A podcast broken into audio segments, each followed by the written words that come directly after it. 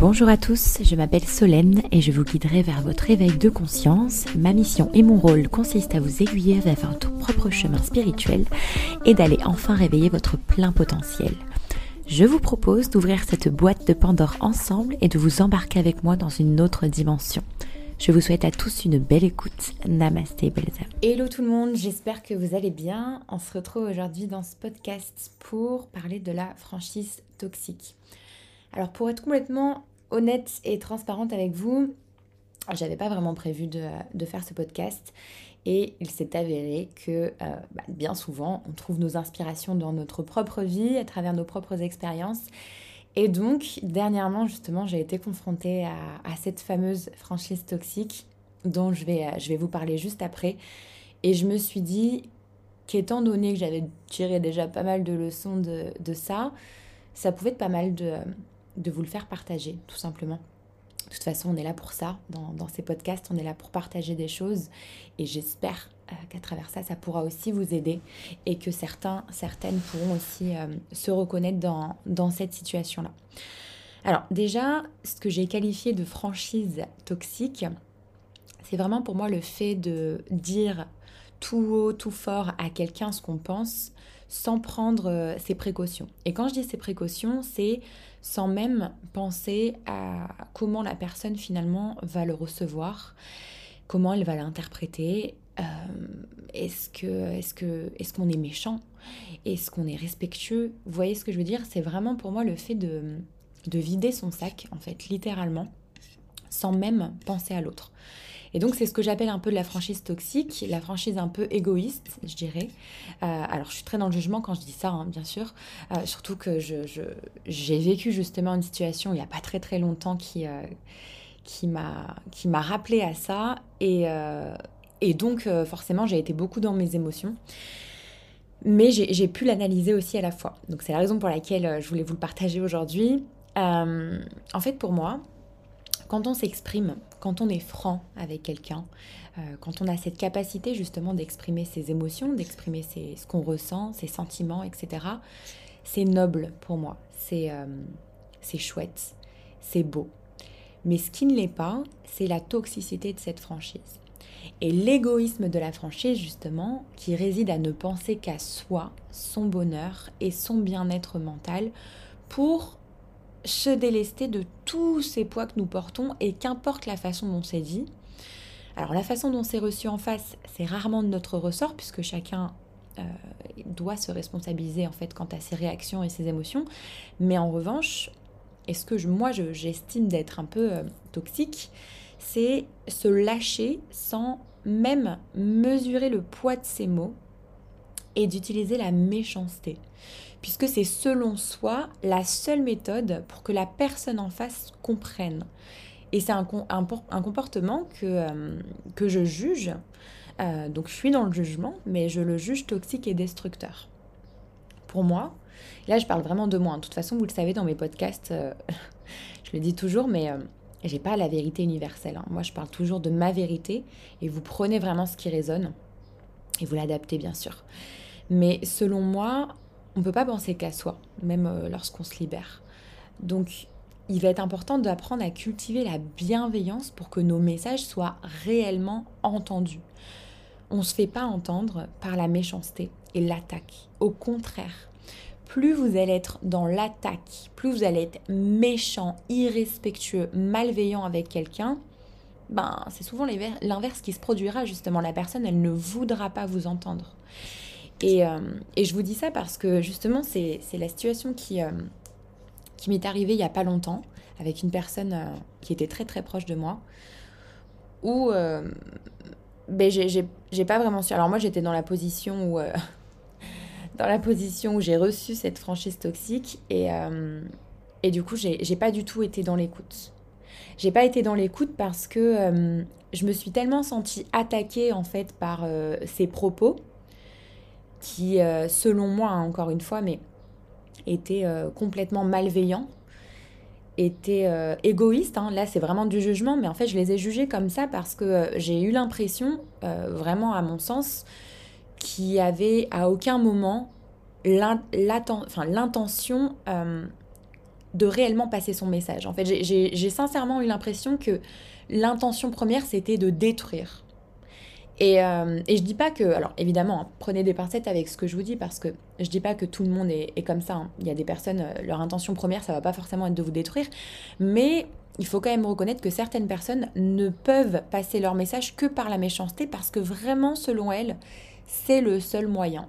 C'est le seul moyen de se faire entendre, de prendre sa place, de, euh, de quelque part faire passer son message pour que l'autre en face comprenne. Si elles, elles ne sont pas méchantes, ces personnes, ou si elles n'utilisent pas la méchanceté, ou des mots vraiment puissants, forts, qui font mal, euh, qui appuient sur des blessures, etc., bah, quelque part, c'est un peu de la manipulation aussi, ben, ces personnes, elles ont l'impression qu'elles seront jamais entendues.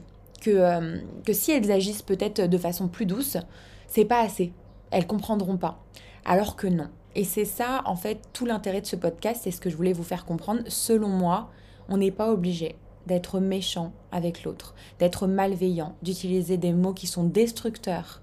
Et hum, c'est honnêtement, enfin, après avoir pris un peu de recul là-dessus, c'est hum, malsain dans le sens où hum, l'autre personne peut complètement en fait euh, se euh, se, servir de vos faiblesses. Alors évidemment, hein, plus vous êtes proche d'une personne, plus ça sera facile pour elle de se servir de, vos faiblesses, hein, ça c'est sûr. Euh, en l'occurrence, moi, c'est un peu ce qui s'est passé dans, cette histoire-là. Et, euh, et, justement, ça devient de, de, plus en plus malsain parce que, euh, parce que vous êtes là face à, face à ces mots, face à ces propos, face à ce message, peu importe de la, de la manière dont, dont ça a été communiqué. Mais moi, sincèrement, j'ai j'ai pas su. Et pour vous expliquer un petit peu ma réaction, je ne dis pas que ça a été la meilleure, mais j'ai euh, ignoré, en fait. Euh, quand j'ai reçu, euh, quand j'ai reçu ce message, j'ai été profondément blessée, choquée un petit peu, mais avec du recul, pas tant que ça, puisque finalement, c'était pas la première fois que ça arrivait. Donc, une fois de plus, on revient un petit peu au fait de, de poser ses limites. Hein, on le répétera jamais assez, mais ça m'a appris, justement, à reposer mes limites une fois de plus chose que j'avais pas faite. Il y avait déjà eu des événements comme ça qui s'étaient passés. Et là, je vous parle de cette relation, mais je sais que certains vont se reconnaître en fait dans, mes propos parce que, euh, parce que ça arrivé ou ça arrive encore à quasiment tout le monde, ce type de, d'événements, de relations où on laisse passer des choses. On fait tout, on se plie en quatre pour la personne parce qu'on on estime qu'elle a quand même une grande place dans notre vie. On n'a pas envie de la laisser partir. Et moi, en l'occurrence, c'était un petit peu le cas. C'était un petit peu le cas, je me suis énormément battue pour cette relation et je pense que quelque part, euh, ça nourrissait beaucoup ma blessure d'abandon. Parce que, euh, parce que ça venait réveiller justement euh, ce côté où, où j'ai été abandonnée toute ma vie, où, bon, pour ceux qui le savent, voilà, mon, papa m'a laissé quand j'avais 17 ans. Il a, bon, il a réapparu dans ma vie hein, à cette heure-ci, j'en ai 27, mais mes amis aussi au fur et à mesure. Et puis justement entre 2021 et, 2022, au moment où je, où je fais ce, podcast, j'ai pour ma part perdu tellement, tellement, tellement de personnes que je m'accrochais en fait à cette relation parce que je me disais oh non, pas une de plus, j'ai pas envie, j'ai pas envie de la laisser partir. Donc j'ai pardonné. Voilà, j'ai pas vraiment respecté mes limites, mais, euh, mais j'ai pardonné. Alors pardonner ne veut pas forcément dire attention, puisque là du coup je suis un peu euh, c'est pas tout à fait clair, mais pardonner ne veut pas forcément dire ne pas respecter ses limites. Attention. Le problème, c'est que moi, j'ai pardonné et j'ai laissé passer. Et je me suis même excusée de ce que je n'avais pas fait. Vous voyez C'est ça, en fait, quand je dis que j'ai pas posé mes limites, c'est que j'aurais très bien pu pardonner, avoir une vraie discussion et ne pas m'excuser déjà pour, euh, pour ce que j'avais pas fait. Et, euh, et, voilà. Bon. Et là, euh, en l'occurrence, étant donné la situation qui s'est représentée en, pire, hein, j'ai envie de dire, de toute façon, quand on commence à laisser passer des choses comme ça, souvent c'est pas bon signe. Cette fois-ci, j'ai choisi de, bah, de garder le silence, en fait, tout simplement, et de me dire, euh, je suis pas certaine que ça vaut le coup. J'ai pas la force, j'ai pas l'envie, j'ai pas envie de, de, rentrer dans l'attaque, en fait, de répondre à une attaque par une attaque. Euh, j'en ai plus envie. C'est sincèrement ce que j'aurais fait certainement euh, il y a encore quelques années, je dirais même il y a encore un an, facilement. Il y a encore même quelques mois, pour être complètement transparente avec vous. ça fait très peu très peu de temps que vraiment je me, sers de la communication non violente et encore que on est toujours en phase d'apprentissage, hein, c'est pas toujours facile, même au sein du, au sein du travail par exemple. Mais, euh, mais j'ai ignoré, en fait, je me suis dit, je j'ai pas envie de me justifier sur ce que j'ai pas fait, euh, une fois de plus. Et, euh, et, en fait, en ignorant, cette personne est revenue avec un, un autre, d'autres propos encore, encore plus méchants. Et cette fois-ci, j'ai dit stop. Donc en fait, pour moi, il y a plusieurs choix. C'est-à-dire que c'est soit on dit stop dès le départ, ce que j'aurais peut-être dû faire, soit on ignore et on attend que la personne se lasse. En l'occurrence, j'ai ignoré les premiers propos et les deuxièmes, j'ai bloqué. En fait, j'ai bloqué la personne de partout et je lui ai expliqué. Voilà, je suis pas du tout revenue sur les propos, sur les attaques parce que pour moi, il n'y avait pas de justification à avoir là-dessus. Mais j'ai euh, juste en fait décidé de, de, laisser, euh, de laisser couler, de lâcher prise en fait, tout simplement. On en revient encore au même, mais le lâcher prise de lâcher prise sur cette relation, de la laisser partir et, de me dire que c'était tout simplement pas ce qu'il me fallait à ce moment-là dans ma vie. Et que voilà, on ne sait pas de quoi il fait demain, peut-être qu'un jour ça reviendra, peut-être pas, et ça sera très bien aussi, mais là pour le moment il était peut-être temps que justement je pense un petit peu plus à moi. Et c'est rigolo parce que j'ai l'impression qu'à chaque fois que je fais un travail sur moi, j'en reviens au même. Alors du coup j'ai eu aussi cette sensation d'être un peu déçue de moi, c'est un peu bizarre, mais j'ai eu cette sensation de me dire mais attends, mais T'avances de deux pas et tu recules de. Enfin, t'avances d'un pas et tu recules de deux. Et, euh, et ça m'a. Ça m'a un peu découragée où je me suis dit, mais attends, ça fait quand même quelques années que tu travailles sur toi, etc. Et t'en reviens toujours aux mêmes conclusions, à penser un peu plus à toi, etc. Et en fait, je pense que c'est pas une forme d'égoïsme non plus.